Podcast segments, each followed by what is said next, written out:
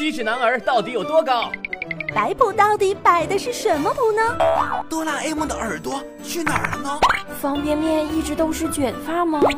新鲜好玩的生活冷知识，听了下面的节目你就知道啦。原来如此。各位好，欢迎收听《原来如此》，我是圆圆。今天我们要来说说周末睡太多，周一更疲惫。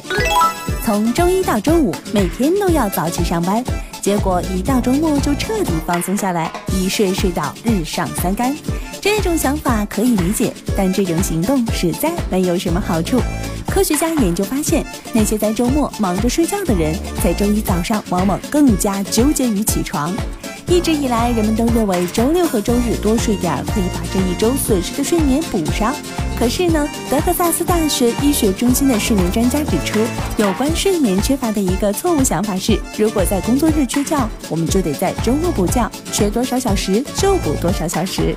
科学研究表明，人体生物钟大约以二十四小时为一周期。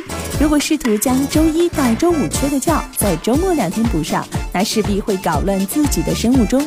生物钟一旦变得混乱了，就需要人体再去恢复，而这一过程会让人感到更加疲劳。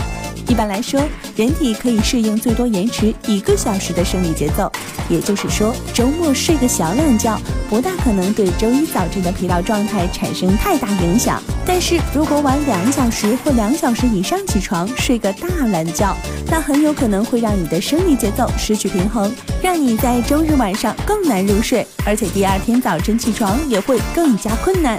那么，怎样补觉才是最科学的呢？专家认为，工作日亏的觉可以在周六或周日补上，但只需睡足八小时。而且呢，最好在周末时比平时啊早点上床，以便第二天在正常时间起床。想要了解更多好玩的生活冷知识，就听原来如此。